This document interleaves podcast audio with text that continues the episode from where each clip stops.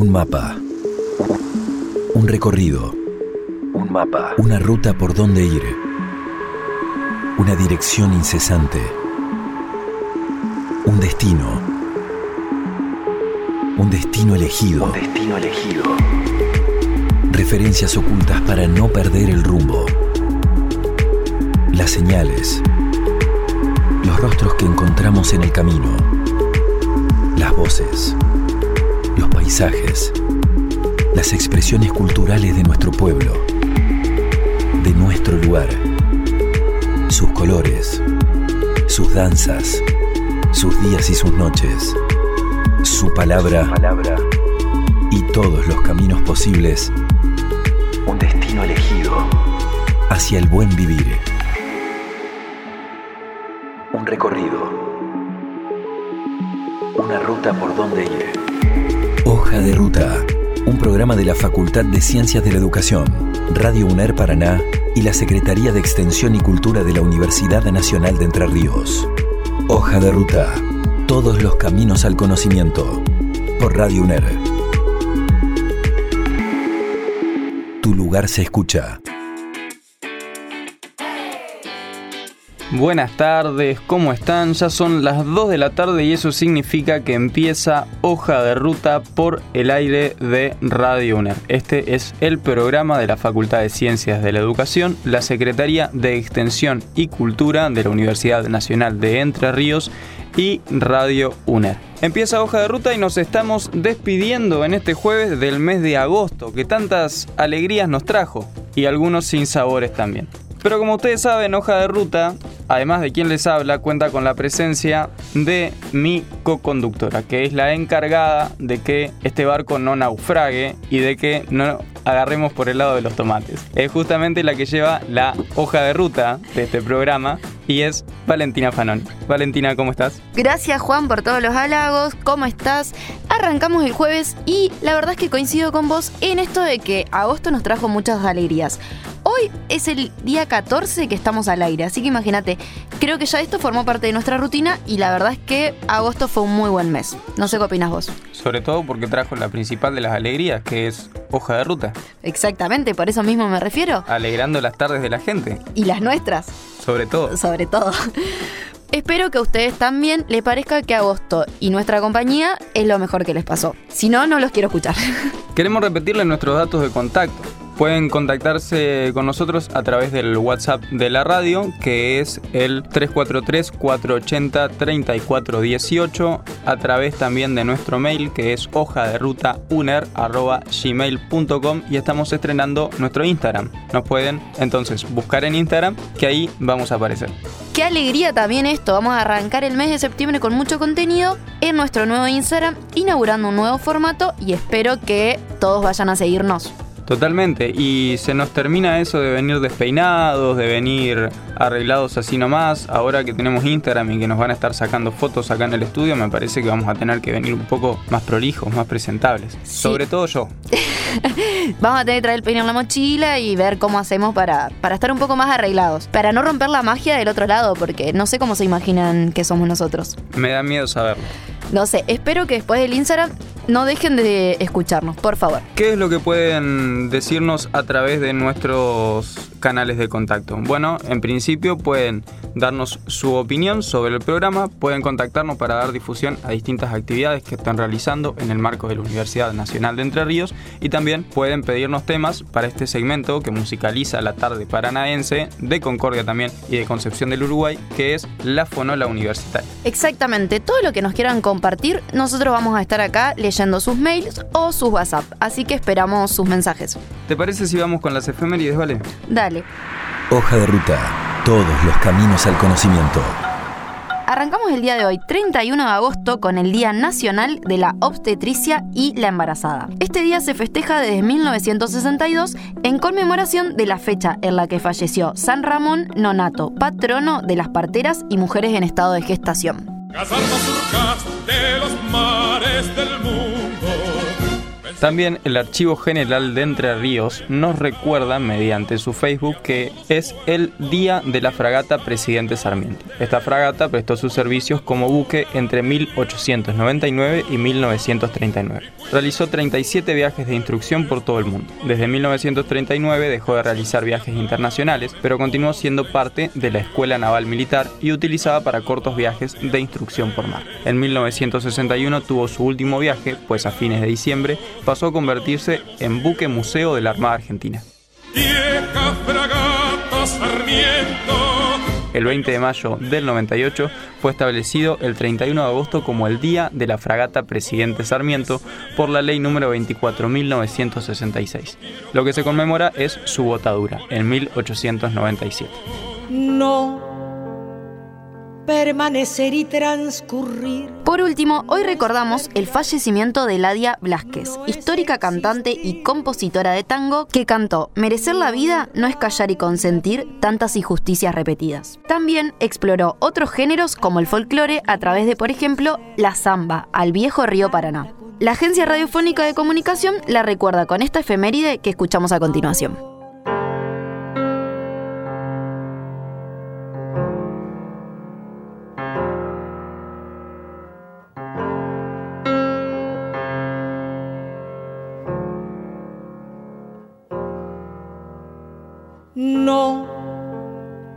Permanecer y transcurrir no es perdurar, no es existir, ni honrar la vida. Hay tantas maneras de no ser, tanta conciencia sin saber, adormecida Merecer la vida no es callar y consentir tantas injusticias repetidas. Es una virtud, es dignidad y es la actitud de identidad más definida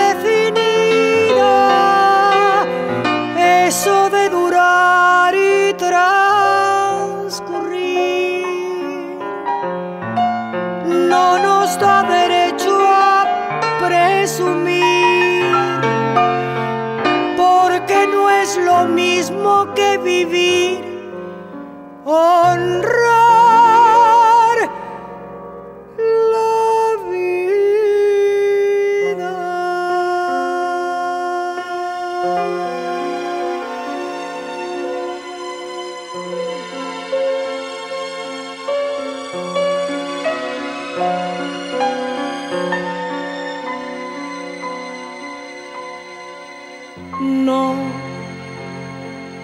Permanecer y transcurrir, no siempre quiere sugerir honrar la vida. Hay tanta pequeña vanidad en nuestra tonta humanidad enseguecida. Merecer la vida es erguirse vertical, más allá del mal de las caídas. Es igual que darle a la verdad y a nuestra propia libertad la bienvenida. Eso de durar y traer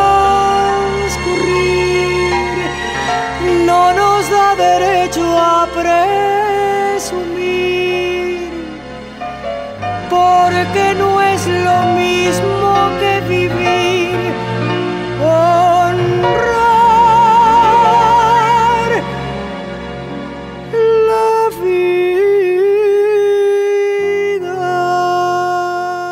Escuchábamos la efeméride sobre Eladia Blasquez de la Agencia Radiofónica de Comunicación. Queríamos recordarles que esta y otras más efemérides e informes muy interesantes se encuentran googleando ARC de la Facultad de Ciencias de la Educación.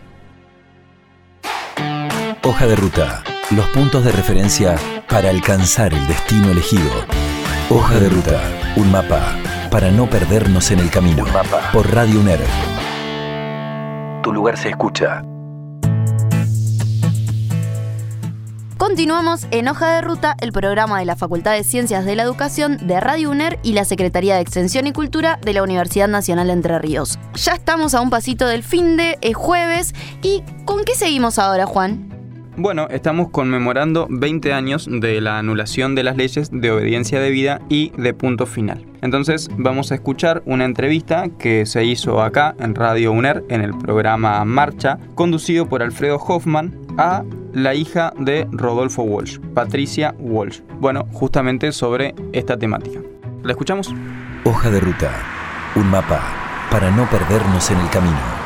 Se cumplieron 20 años. Yo recuerdo muy especialmente lo que fue el debate en la Cámara de Diputados de la Nación, porque era la Cámara que yo integraba. Eh, a la semana se trató en el Senado de la Nación y se convirtió en ley. Eh, y por supuesto tengo también presente eh, todo lo que fue sucediendo hasta que logramos que esa ley eh, se aprobara. Sobre todo una lucha de la que yo también formaba parte como hija, como hija de Rodolfo Walsh, como hermana de María Victoria Walsh, que también fue una víctima de la última dictadura. Y en ese sentido, bueno, yo venía de una experiencia que resultó ser muy formadora para mí, que fue pertenecer a la agrupación Hijos. A la agrupación Hijos, en mi caso, la regional Capital Federal, yo había estado cuatro años formando parte de la agrupación y aprendiendo también a bueno, a, hablar en asamblea y escuchar las historias de mis compañeras y compañeros que eh, en la mayoría de los casos eran muy jóvenes, mucho más jóvenes que yo, que posiblemente tenía en algunos casos la edad de sus madres o sus padres. Esa experiencia este, fue muy fuerte para mí y yo llego a la Cámara de Diputados de la Nación en el 2001, diciembre del 2001, con todo lo que eso significaba desde el punto de vista las condiciones eh, que nos rodeaban, lo que pasaba en diciembre del 2001, y llegó con, con una promesa de campaña electoral que había hecho, que era muy fuerte para mí, que era luchar desde el espacio parlamentario por la nulidad de los instrumentos que habían permitido construir la mayor impunidad. Eh, me refiero a las leyes de punto final y obediencia de vida del gobierno de Raúl Alfonsín y a los decretos de indulto a los genocidas del expresidente Carlos Menem. Con esas dos este, herramientas se había logrado instalar la impunidad en nuestro país, de tal modo que como la lucha continuaba y buscaba todos los caminos posibles para acercarse a la posibilidad de hacer justicia, yo no sé si los más, los más jóvenes que puedan estar escuchando lo saben, pero los más grandes eh, tal vez lo recuerden, que la Argentina había impulsado en el exterior que se abrieran causas judiciales para juzgar a los genocidas argentinos. Eso implicaba, en la medida en que algunas de esas causas avanzaron, la idea de tener que exportar criminales de lesa humanidad genocidas para que pudieran este, ser juzgados y cumplir penas de prisión en, en otro continente como, como Europa. Hoja de ruta. Eso era tremendo, pensar que no teníamos ninguna este, posibilidad de avanzar con la justicia en nuestro país era renunciar a nuestra propia soberanía y si bien acompañábamos como militantes de los derechos humanos estos juicios en el exterior, sentíamos que eh, nuestra obligación era hacer todo lo posible porque esos juicios se pudieran llevar adelante en nuestro propio país. Eso era una, una promesa de campaña y yo estaba absolutamente convencida de que era mm, el proyecto principal que yo podía pelear desde una banca parlamentaria. Y así, este, así fue. Yo apenas ingresé a la Cámara, presenté el, el proyecto, lo redactaron el doctor Carlos Zamorano, un abogado que había militado muchísimos años en la Liga Argentina por los Derechos del Hombre, y otro abogado, Marcelo Parrilli, que también pertenecía al CELS en aquel, en aquel entonces y tenía también a su cargo muchas denuncias hechas por familiares de víctimas de desaparición forzada y asesinato durante la última dictadura militar. O sea, dos personas que sabían muchísimo del tema de derechos humanos y yo que además tenía eh, mis propias razones, ¿no? Este, personales, familiares y por supuesto este, políticas. Así que apenas ingresé, presentamos el proyecto. Esto fue en comienzos del año 2002. Pedimos incluso una sesión especial para el 19 de marzo del 2002, una sesión en minoría que no reunió el quórum suficiente, pero que fue importante, digamos, para lograr, digamos, un primer movimiento en relación con la nueva composición de la Cámara a partir de diciembre del 2001. Hoja de ruta. Pero era muy difícil avanzar, pasa todo el 2002, llegamos al 2003, allí tenemos elecciones, eh, va a haber cambios por esas elecciones, pido de nuevo una sesión especial el 18 de marzo del 2003, nuevamente sin quórum, pero allí ya éramos algunos diputados nacionales más y teníamos un grado de convencimiento también más importante de que podíamos tal vez lograr torcer el tema de la construcción de impunidad. Así que bueno, esto fue 2002, 2003 y finalmente vamos a llegar a agosto del 2003 donde este, vamos a tener esa tercera este, sesión en diputados que finalmente logra eh, obtener el quórum necesario. Estamos escuchando la entrevista que le hicieron en Marcha, un programa de nuestra radio que se emite los lunes a las 9 de la noche con la conducción de Alfredo Hoffman. Esta entrevista es a Patricia Walsh, hija de Rodolfo Walsh. Quédense porque en un ratito vamos a continuar con su palabra y sobre el debate actual en cuanto a el negacionismo que hoy emerge en nuestro país específicamente porque la candidata vicepresidenta de la Fuerza de la Libertad Avanza, Victoria Villarruel, es abiertamente defensora de la teoría esta de, los dos demonios. Sí, totalmente. Creo que es muy valioso estar compartiendo este tipo de material en nuestra radio y también eh, si nos escuchan las juventudes, porque creo que hoy es necesario hablarle a las juventudes y también a las personas grandes acerca de esto y tener memoria. Totalmente. Por eso es importante que se queden más cerca del final del programa. Seguimos con la entrevista. Ahora en Hoja de Ruta, 40 años de democracia. Un espacio destinado a la memoria y a la defensa e implementación de nuestros derechos. 40 años de democracia. Hoja de Ruta. Como hablábamos justamente de tener memoria, este año cumplimos 40 años de democracia. Es por eso que el área audio del Centro de Producción en Comunicación y Educación realizó una serie de cuñas radiofónicas para dar a conocer y visibilizar derechos que fuimos adquiriendo en este tiempo. Hoy vamos a escuchar sobre aborto legal. Dio positivo. ¿Y ahora qué hacemos? Escúchame. La verdad es que no sé. No sé si este es un buen momento para tener un hijo. Podemos llamar a la línea de salud sexual para informarnos sobre una interrupción. Dale. Así conocemos mejor cómo hay que hacer y podemos decidir juntos. Googlea aborto legal. Aborto legal. En diciembre de 2020 se aprobó la ley 27.610 de interrupción voluntaria y legal del embarazo. Se pretende regular el proceso y la atención post-aborto para reducir la mortalidad prevenible. El personal de salud debe garantizar y respetar derechos y condiciones mínimas, como el trato digno, la privacidad, la autonomía de la persona y el acceso a información actualizada, comprensible y veraz. Antes de esta ley, los abortos se realizaban de manera clandestina, con graves consecuencias en la salud, la dignidad y la vida de las personas. Con más democracia. Mejor.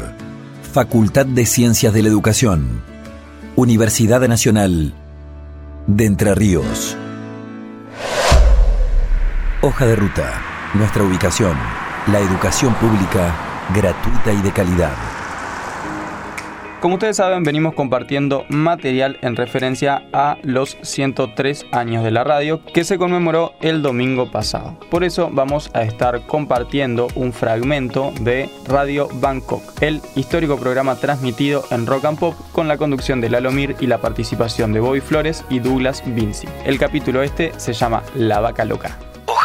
Adelanta en el tiempo y queda como un visionario cuando en realidad es la casualidad o la famosa causalidad los que nos lleva a haber adelantado en varios años el fenómeno de la vaca loca. Sí, la vaca loca era, bueno, Bueno. teníamos algunas razones por las que la vaca había enloquecido. Esta era una vaca re loca. Era una vaca re loca. Ahí Después teníamos el pez vaca. El pez vaca. el pez vaca. pez vaca. Un recuerdo para el pez vaca que ha muerto y lo Sí. extrañamos. Bastante duró. Buenos días. Buen día, ¿qué tal? ¿Cómo le va? Cumplimos en informar lo anticipado. Una vaca drogadicta. Hasta Sí. ese extremo ha llegado el consumo de estupefacientes en el país. Qué vergüenza. ¡Qué mala leche! La vaca trotaba de aquí para allá. De repente se quedaba quieta y comenzaba a mugir de manera extraña. Y se reía. Parecía que cantaba como aquella vaca de un aviso de dulce de leche de moda. Acto seguido, se revolcaba por el piso. Levantaba las patitas, todo hacía.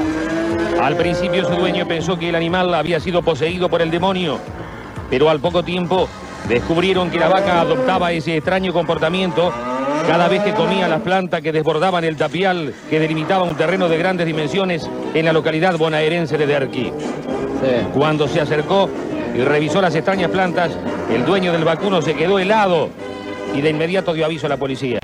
Mm, ¿Qué era? ¿Lechuga? No, Eh, marihuana. Marihuana. El mire. dueño del vacuno sabía de qué se trataba. Esto es una información que tal vez ha escapado a los... eh, Y la vaca que hacía, iba y chupaba la ramita. La comida la volvía. Mire qué buen sistema. Porque La la, vaca- come, la traga y la vuelve. La come, la Claro, traga y la vuelve. estaba todo un día con un... Todo, claro. Es un, un rumiante. Mire cómo anda la vaca.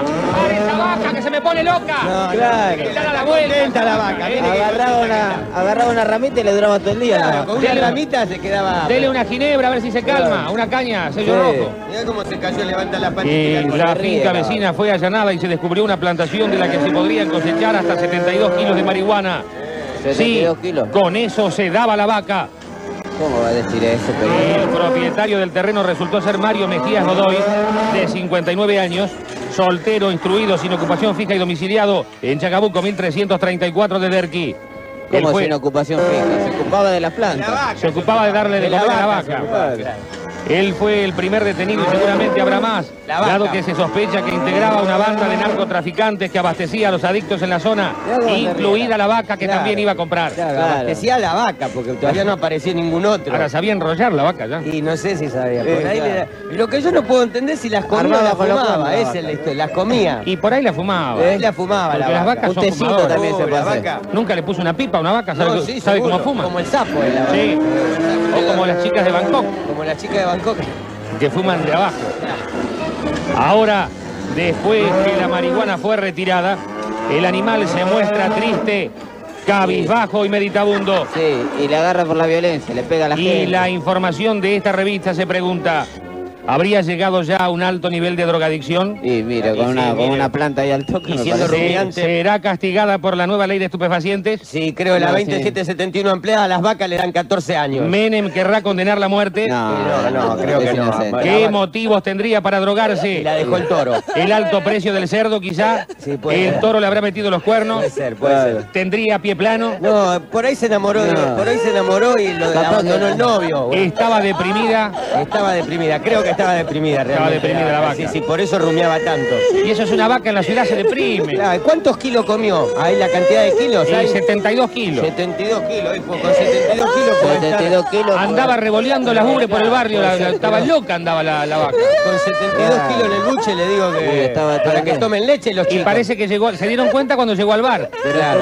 Y pidió un cinciano con Fernet. Ahí se dieron cuenta que Ah. estaba Y ahí dijeron, la vaca debe andar en algo raro. Ahora, cuando le, dan, cuando le sacan la leche a la vaca Sí. pues, y lo los- los- Ahí, ahí, ahí, ahí está, ahí Ah, está, ahí ah, está. ah. Se cagaba de en risa, fin, dice la información.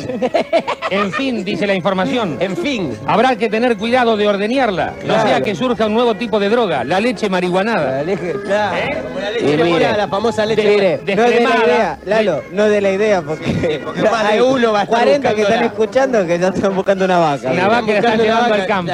claro. Con tal de desayunar bien me sorprende, cosa, pobre vaca, que lo dejó el toro y se tuvo que dedicar a la ¿Se droga. imagina que se haya filtrado un tanque de 50 litros de esta leche y haya ido, por ejemplo, a un barcito de retiro? No, no. Café con leche y los muchachos salen, pero pegando zapucay para subirse al tren. Y salen.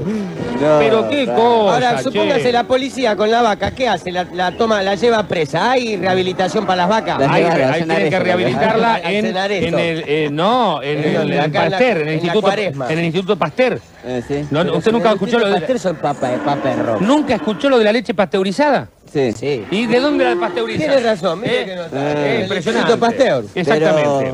Pero y aquí vamos a, a ¿Era mostrar. jovencita la vaca? Sí, joven. ¿Y dice- Godoy qué dice, Alca? Godoy. Acá tenemos Se foto, ríe. foto se de ríe, Godoy. él se ríe todo el tiempo. Mario Mejías Godoy tenía una plantación de marihuana. Aquí la foto. Sí. Mire qué hombre Aquí tenemos en la finca los 72 kilos. Ahí tenemos. Eh, Toda esa rama era. Y acá el retrato de la vaca. Pobre vaquita. Está sonriendo la vaca, mire. Está Sí. triste. Yo Eh. creo que los animales so- se drogan porque realmente están tristes. Están tristes porque no se los considera como lo que son. Porque como, no hay alfalfa tampoco. como decimos siempre, los animales no son seres humanos, pero merecen serlo. Sí, señor. ¿Eh?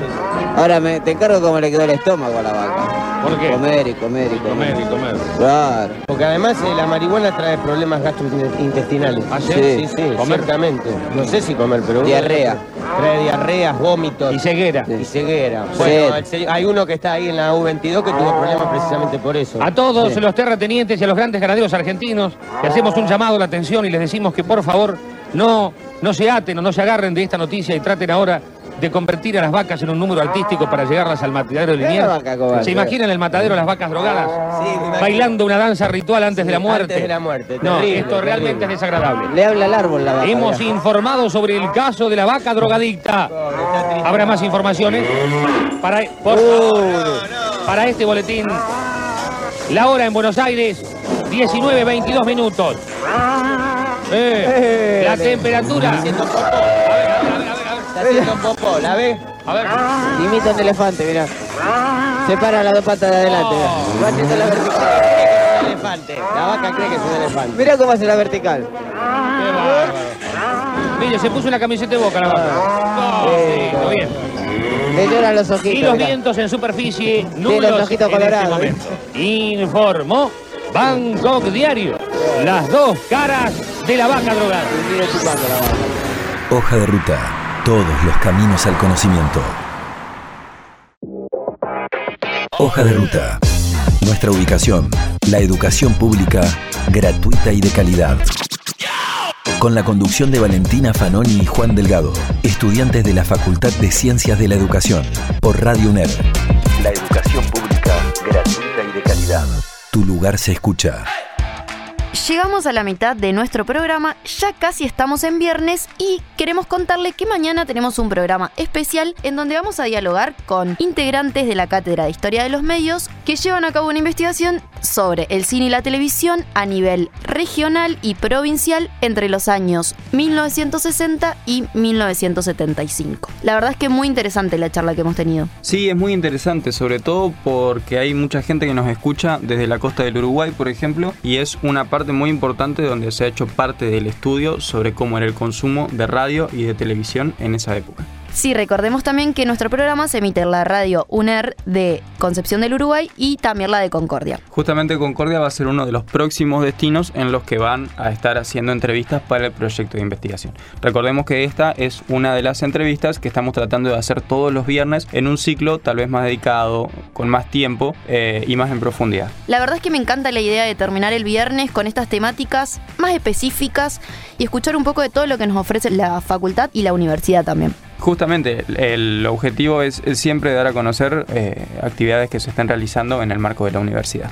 Es por eso que vamos a compartir una entrevista que la realizamos a Candela San Román, coordinadora de la carrera de Ciencias de la Educación de la Facultad de Ciencias de la Educación. Por supuesto, ustedes saben que venimos cubriendo los JUAR, por ejemplo, que son los Juegos Universitarios, pero hay otra actividad que se va a estar realizando en Paraná y que eh, tiene que ver con universidades de todo el país y que es el ENCESE, el Encuentro Nacional de Carreras de Educación y de Ciencias de la Educación, que va a tener en su décima sexta edición como sede a Paraná. El encuentro va a ser el 14 y el 15 de septiembre.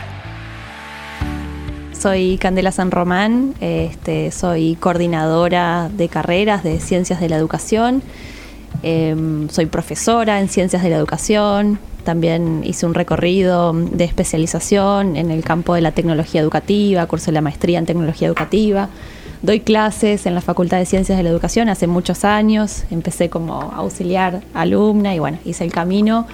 Este, hoy estoy en, primer año en la Cátedra de Psicología de la Educación y en otros espacios institucionales por fuera también de, la, de la UNER, dando clases en, formación docente, en carreras de formación docente, cursos, actualizaciones. Y venís a hablar con nosotros en el marco del eh, decimosexto Encuentro Nacional de Carreras de Educación y de Ciencias de la Educación, el ENCESE, que ahora dentro de dos semanas se va a estar realizando. Uy, me decís dos semanas.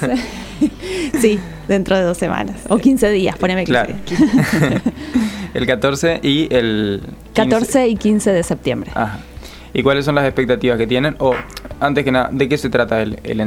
Bien, eh, esto es un encuentro nacional de, como vos decís, de carreras de educación y ciencias de la educación que se hace eh, cada dos años, este, em, coordinado por la red de directores y coordinadores de las carreras de las universidades nacionales del país. El último fue en el 2018 en San Juan y eh, ahí se definió que el próximo, es decir, el correspondiente al año 2020, iba a ser en, acá, en nuestra sede, en la Facultad de Ciencias de la Educación de la UNER. Bueno, y, después eh, la pandemia, entonces eh, con, las transformaciones, bueno, con la suspensión de, algunas actividades, de las actividades presenciales, mejor dicho, se, quedó en suspenso también la realización de, de este encuentro y retomamos ese trabajo que en su momento lo había iniciado la coordinadora anterior, Vanessa Colet, ella había iniciado las organizaciones para, bueno, para realizar este encuentro acá y lo retomamos en el, el año pasado, eh, reactivando la red también, porque bueno, la pandemia fue eh, un, un, movimiento importante ¿no? para, para nuestras prácticas, entonces reactivar eh, los encuentros con la red de coordinadores, bueno, volver a pensar los ejes. Estaba planteado ya el título, lo público, lo político, la formación, aportes para pensar la educación y a partir de esos encuentros fuimos eh, organizando también lo que son eh, los eh, ejes temáticos del encuentro, que son cuatro, y después agregando otras actividades que bueno se fueron definiendo sobre la marcha y que bueno ya están hoy en, el programa ¿no? del encuentro de los próximos 14 y 15 de septiembre. ¿Se sabe cuántas personas tienen expectativa de que, de que lleguen acá a Paraná y a la facultad? Sí, tenemos 350 inscriptos de distintas este, provincias y eh, siguen llegando este, mensajes, mails pidiendo este, bueno, prórroga para presentarse, para, participar. Así que un poco más de 350 seguramente eh, va a ser ese el número. ¿Y de universidades de todo el país? De todo el país. Sí. Y también en esta oportunidad eh, nos sorprendió para bien el interés de participar de eh, gente que, em, bueno, que no, proviene de universidades nacionales ni de carreras de ciencias de la educación, sino de eh, institutos, por ejemplo, de formación docente o de otros profesorados ¿no? que hay sí en universidades provinciales también. bueno, hay interés ¿no? en participar de este encuentro y de eh, sobre todo de encontrarse presencialmente y de discutir sobre las temáticas que, el encuentro está proponiendo discutir. Si alguien se quiere inscribir, ¿cómo lo puede hacer? En este momento están cerradas las inscripciones, pero eh, estamos haciendo algunas excepciones a la cuenta de correo de, del ENCESE 2023, no me la sé exactamente, pero está ahí disponible en el, en el sitio web, si, si buscan ENCESE 2023 lo van a encontrar y bueno, pueden escribir ahí planteando lo que, lo que necesiten. Y hace tiempo que se viene preparando, estábamos leyendo que hay, eh, hubo preencuentros virtuales desde abril. ¿Puede ser? Eh, tuvimos dos preencuentros virtuales. Eh, en el primero lo que hicimos fue convocar también a todos los estudiantes, docentes y graduados de carreras de educación y ciencias de la educación a pensar a partir de algunos disparadores que, que producimos para, para ese encuentro de referentes ¿no? de- del campo. Pensar, eh, decía, los desafíos contemporáneos para las carreras de educación y ciencias de la educación y a partir de eso lo que fuimos haciendo es reelaborando esa primera propuesta que como les decía hoy estaba pensada de- desde el año 2019, entonces bueno, actualizar, ¿no? Eh, porque pasaron cosas en el medio, este, bueno, sobre todo lo, que, lo que fue la pandemia y, que, trajo algunas otras temáticas eh, de urgencia, de relevancia para el encuentro. Por ejemplo, el asunto de eh, las discapacidades, la salud mental, ¿no? El- los problemas medioambientales. Son temas que, que pudimos incluir después en esos ejes que estaban eh, prediseñados de alguna manera. Me decís que desde el 2019 estaba planteado este, por lo menos este eh, lema de lo público, lo político y la formación. Eh, ha- háblanos un poquito de eso y de los cambios que decís. Hu- Hubo un cambio que es la pandemia, ¿no? Desde donde se repiensa lo público, lo político y la formación. Y yo creo que el resultado de las elecciones también va a ser un tema de debate sobre, el, por lo menos, de lo público y lo político. Y, y hablando justamente de carreras de, de educación, ¿cómo, ¿cómo están pensando ese eslogan? ¿O qué desarrollo tiene? Bueno, sin dudas, ¿no? Eh, es un tema que, que es convocante hoy, que, que- que tiene otra relevancia, siempre tiene relevancia para quienes estamos en educación, siempre estamos pensando en, lo público, en lo político y en la formación. Este, pero bueno, hoy tiene otra relevancia, sobre todo, de- como vos decís, después del resultado de las PASO y em, de, de- algunas, de algunos eh, embates, nuevos embates ¿no? a, a la educación pública, a la ciencia pública. Entonces, para nosotros es muy importante encontrarnos para escuchar qué venimos haciendo en educación pública, en ciencia públicas, este, conocer nuestras prácticas, conocer nuestros problemas, eh, fortalecer los vínculos interinstitucionales, pensar acciones. O sea, eh, para nosotros es eh, de mucha relevancia este encuentro en este contexto, por lo que vos decís. Iba a decir algo más que en relación a, al- a este eje o, a este título, digamos, eh, bueno, sin duda se despliegan ¿no? las mesas temáticas, los seminarios, otras actividades, y hay una actividad en particular que, que, mm, que va a convocar a tres eh, investigadoras eh, y docentes de- del campo, que son Silvia Morelli, Alicia Naput y Milagros Raffagelli, eh, que es un, panel de apertura, es el, el panel de apertura, este, coordinado por Janet Xian, que también es de, nuestra facultad, en donde van a tocar estos tres tópicos, ¿no? lo público, lo político y la formación, desde sus recorridos, desde también, decíamos, de- desde lo biográfico, ¿no? porque también es- no estamos hablando de, de generalidades, sino de lo que cada una fue aportando en su historia, en su trayectoria a, esos, eh, a, la, investigación y a la docencia en torno de, esos eh, asuntos. Así que bueno, ese es un, panel central. Eh, te decía hoy tenemos eh, esos tres, perdón, cuatro eh, ejes temáticos. La potencia formativa en ciencias de la educación, lo público y los saberes, la educación entre los géneros, los cuerpos y los eh, feminismos, y la educación entre las transformaciones culturales, políticas este, y mm, bueno, te- Tecnológicas, y ambientales. Agregamos, sí, agregamos un montón eh, porque fueron muchas las transformaciones. Entonces, esos son como los ejes en torno de los cuales se presentaron trabajos. Tenemos cerca de 80 trabajos presentados en, en esos, eh, en esos ejes. Y después tenemos seis seminarios temáticos, eh, también algunos vinculados con estos ejes y otros no, que también nos dimos cuenta que bueno, eran eh, temas de interés en estos preencuentros que, que hablábamos hoy. ¿no? Yo te nombré el primero, donde trabajamos justamente cuáles son los desafíos para las carreras de educación y ciencias de la educación. Ya en el segundo, con toda esa información, fuimos armando la propuesta y presentándola a los participantes y bueno, eh, ya hoy tiene la forma de, de- de la propuesta definitiva. ¿Y cuáles son las expectativas o cuál es el objetivo que, se están planteando para el encuentro? Bueno, eh, expectativas creo que muchas. Eh, en principio el encuentro, como te decía recién, eh, el encuentro presencial, el tomar contacto con lo que vienen haciendo en, las, otras universidades nacionales respecto de estos temas, ¿no?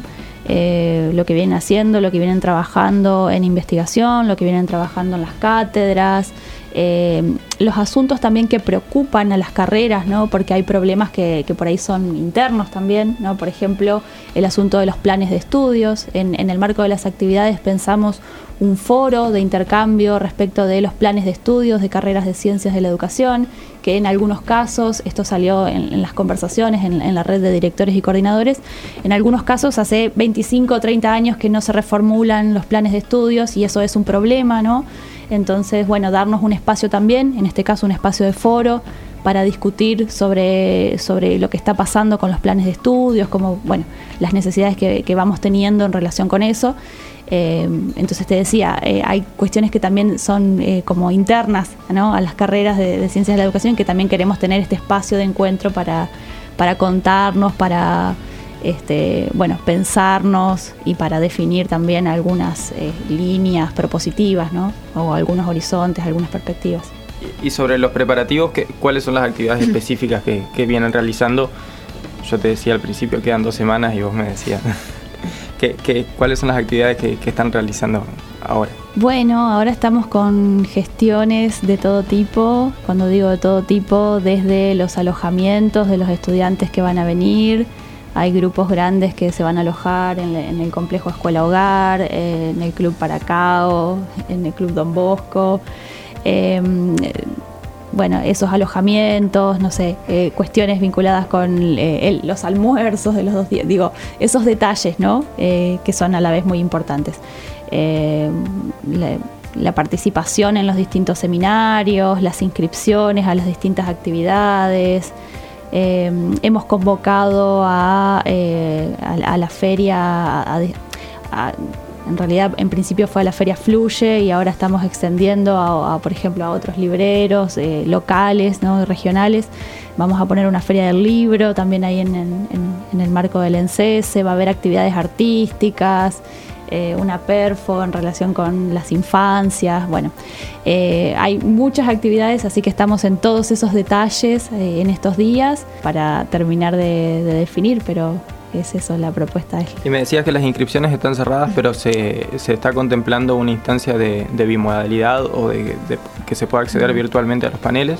Algunas actividades son, eh, les decimos, híbridas y eh, no todas. Eh, esto ha sido un pedido también, sobre todo de aquellas carreras que son ciclos de complementación curricular, eh, o sea, licenciaturas en educación, ¿no?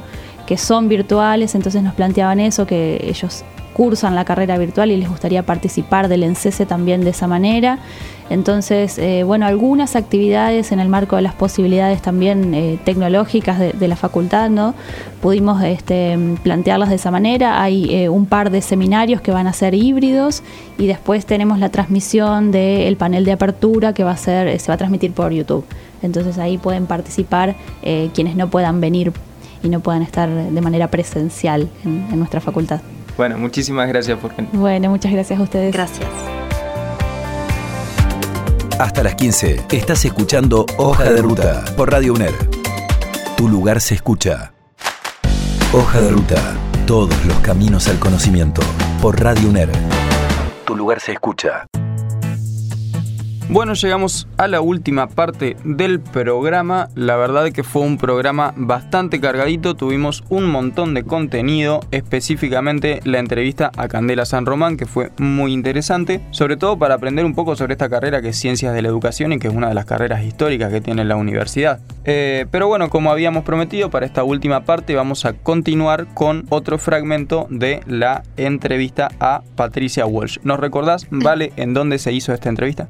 Sí, Juan, esta entrevista se realizó en el programa Marcha de nuestra radio que conduce Alfredo Hoffman. Está todos los lunes a las 9 de la noche. En este fragmento, Patricia nos va a contar acerca del contexto actual que tiene nuestro país y la preocupación justamente a los discursos negacionistas, como lo decíamos anteriormente. Los invito a escucharlo y reflexionar sobre esto. Hoja de ruta por Radio UNER. Tu lugar se escucha. Estos temas se cumplen 20 años, en realidad siguen siendo temas actuales. Uh -huh. Nosotros tenemos un compromiso en el presente de pelear contra el negacionismo y sobre todo, bueno, insistir como lo hacemos y, participar como también lo hacemos en lo que se sigue tramitando en causas que están que están abiertas. Yo soy también alguien que encabeza eh, una de las querellas del juicio ESMA, Escuela de Mecánica de la Armada, junto con un sobreviviente de, de, ese centro clandestino hace ya muchos años que encabezamos una de las querellas. Nos preocupa, nos preocupa el uso del recursos como la prisión domiciliaria. Estamos hablando de criminales de lesa humanidad, son los crímenes más graves que se pueden pensar a la hora de imaginarse los delitos que se pueden cometer. Nosotros acusamos siempre por genocidio, creemos que esto fue un genocidio, que los crímenes de lesa humanidad se cometieron en el marco de ese genocidio y las razones por las cuales eh, ocurrió lo que ocurrió son también de naturaleza actual, porque eso creo que está bien escrito en la carta abierta a la Junta Militar. Hoja de ruta. La carta que escribiera mi padre. Eh, mi padre tiene una lucidez que yo admiro cuando puede explicar eh, no solo las cosas concretas que, que hacían practicando este genocidio, me refiero a las torturas, la desaparición forzada, los métodos que utilizaban, incluso describe los vuelos de la muerte, pero mm, yo creo que da un paso más en la comprensión de lo que nos pasó cuando habla de la miseria planificada para millones de personas, cuando habla de que esto ha sido un instrumento para imponer determinadas políticas económicas y bueno, este es un tema que sigue siendo actual. Mm, Yo estaba leyendo a propósito de este de este aniversario y porque recibía mm, algunas eh, consultas, entrevistas periodísticas, estaba releyendo qué fue lo que dijimos en esas sesiones especiales que no tenían quórum, qué fue lo que dijimos cuando logramos el quórum en agosto del 2003 y lo que planteábamos, eh, esto me, me, sorprendió eh, porque, bueno, yo recuerdo bastante, pero no recuerdo todo, y me sorprendió cómo en los discursos eh, que hacíamos, eh, donde denunciábamos eh, todo esto que estoy contando, aparecían eh, muy fuertemente el lugar de lo que eran las políticas económicas, de lo que era el endeudamiento, la deuda externa, de lo que era eh, la situación con el Poder Judicial. En aquel momento, que estoy hablando del año 2002-2003, estábamos denunciando la composición de la Suprema Corte de Justicia de la Nación como absolutamente involucrada en lo que sería la falta de justicia y reclamábamos una modificación de su composición que fuera eh, muy importante, porque las denuncias eran eh, muy graves sobre la falta de eh, cumplimiento de lo que hace al ejercicio de la justicia. Y todos son temas que en el año 2023 están en debate precisamente ahora, ¿no? Este, Hoja de ruta. Hoy estamos discutiendo qué significa el endeudamiento, qué significa la deuda externa, qué significa el Fondo Monetario Internacional, qué significa la actuación de la Suprema este Corte de Justicia de la Nación en complicidad muchas veces con lo que significa la construcción de, de impunidad en nuestro país. Y bueno eh, y qué pasa este con los juicios cuando este nos encontramos con la palabra de candidatos y candidatas, como es el caso de eh, Victoria Villarruel, que lo, prácticamente lo que propone es volver atrás en lo que significa este, toda nuestra lucha, denunciando este, los crímenes más horrorosos este, que se han cometido, con una acumulación importantísima de prueba a lo largo de los años, en los muchos juicios que ya incluso eh, finalizaron y están con sentencia firme, y los que se están este, llevando a cabo y los que todavía este, falta iniciar y nos encontramos con una persona que practica el negacionismo este, más feroz y mm, lo que es preocupante es que también haya eh, jóvenes que puedan creer que eh, lo que dice eh, es verdad. Lo que dice no es verdad y lo hemos probado con muchos años eh, de pelear por estos juicios y mm, creemos que bueno que este es un debate eh, absolutamente actual. De lunes a viernes de 2 a 3 de la tarde, Hoja de Ruta. Hoja de Ruta. El programa de la Facultad de Ciencias de la Educación, Radio UNER y la Secretaría de Extensión y Cultura de la Universidad Nacional de Entre Ríos. Hoja de Ruta. Por Radio UNER. Tu lugar se escucha. Bueno, entonces llegamos a la hora más triste, la hora de las despedidas. Pero antes que eso, la gente del otro lado está esperando porque se fumó a estos dos conductores todo este programa específicamente para escuchar esta última sección que es la fonola universitaria. ¿Cómo te sentiste en este programa ahora? La verdad es que me gustó, tenía miedo de que no nos alcance la hora con tanto material, la verdad. Ese era mi miedo, pero bueno, llegamos, llegamos. Sí, totalmente. Yo me apuré a mencionar la fonola universitaria porque si no la gente nos cambia. No, no, no, por favor, quédense ahí que ahora vamos a escuchar un poco de música para despedirnos ya. Perfecto, yo soy Juan Delgado. Y yo soy Valentina Fanani. Y esto fue Hoja de Ruta. Todos los caminos al conocimiento. Gracias por acompañarnos. Hola, soy Candela y el tema que quiero escuchar es eh, Creo en ti de Ana Tijoux. Creo en lo imposible. Que la locura más cuerda es buscar cómo ser libre. Creo en lo imposible. Que de nuestras espaldas brotarán las alas que nos harán volar invencible. Creo en lo imposible. Que el símbolo silenciará el efecto de sus misiles. Creo en lo imposible. Creo que es posible hacer de este mundo un mundo sensible. Creo en nuestros sueños como punta de lanza. El arma perfecta para nivelar la balanza. Creo en las acciones, las acciones cotidianas que te llenan de vida, te llenan de esperanza. En lo pequeño radica la fuerza. Con tu cariño yo caminaré. Imaginando rutinas bellas para dar vuelta al mundo al revés. Empezar por nuestra casa primero, romper con todo nuestro miedo. Ser consecuente de cuerpo y de mente para alzar el vuelo por senderos nuevos. Porque tu luz cotidiana enciende la sonrisa que sale por la mañana. Creo en ti porque veo tu fuerza inexplicable, Yo reafirmo que tu rabia proviene del dolor y tu lucha florece del amor. Porque en ti me veo yo. Creo en ti. Creo en ti. Con problemas y dilemas, con trabas, con vallas, con tropiezos y con penas. Creo en el cotidiano que hemos hecho a mano, tallado con el paso de lo que caminamos. Nadie muestra su careta, sonrisas y moriquetas. Solo esconden la verdad, desarticulando la micropolítica de la vida personal. Creo nuestros sueños, volando para el cielo. Creo en tus acciones más fuertes que balas, transformando nuestro barrio al final de la jornada con ideas que el dinero no convencer a los convencidos, ni a predicar a los que se sienten vencidos. Yo vine a compartir con quien haya entendido que la pelea empieza por el nido. Porque tu luz cotidiana enciende la sonrisa que sale por la mañana. Creo en ti porque veo tu fuerza inexplicable, esa justa dignidad inconmensurable. Yo reafirmo que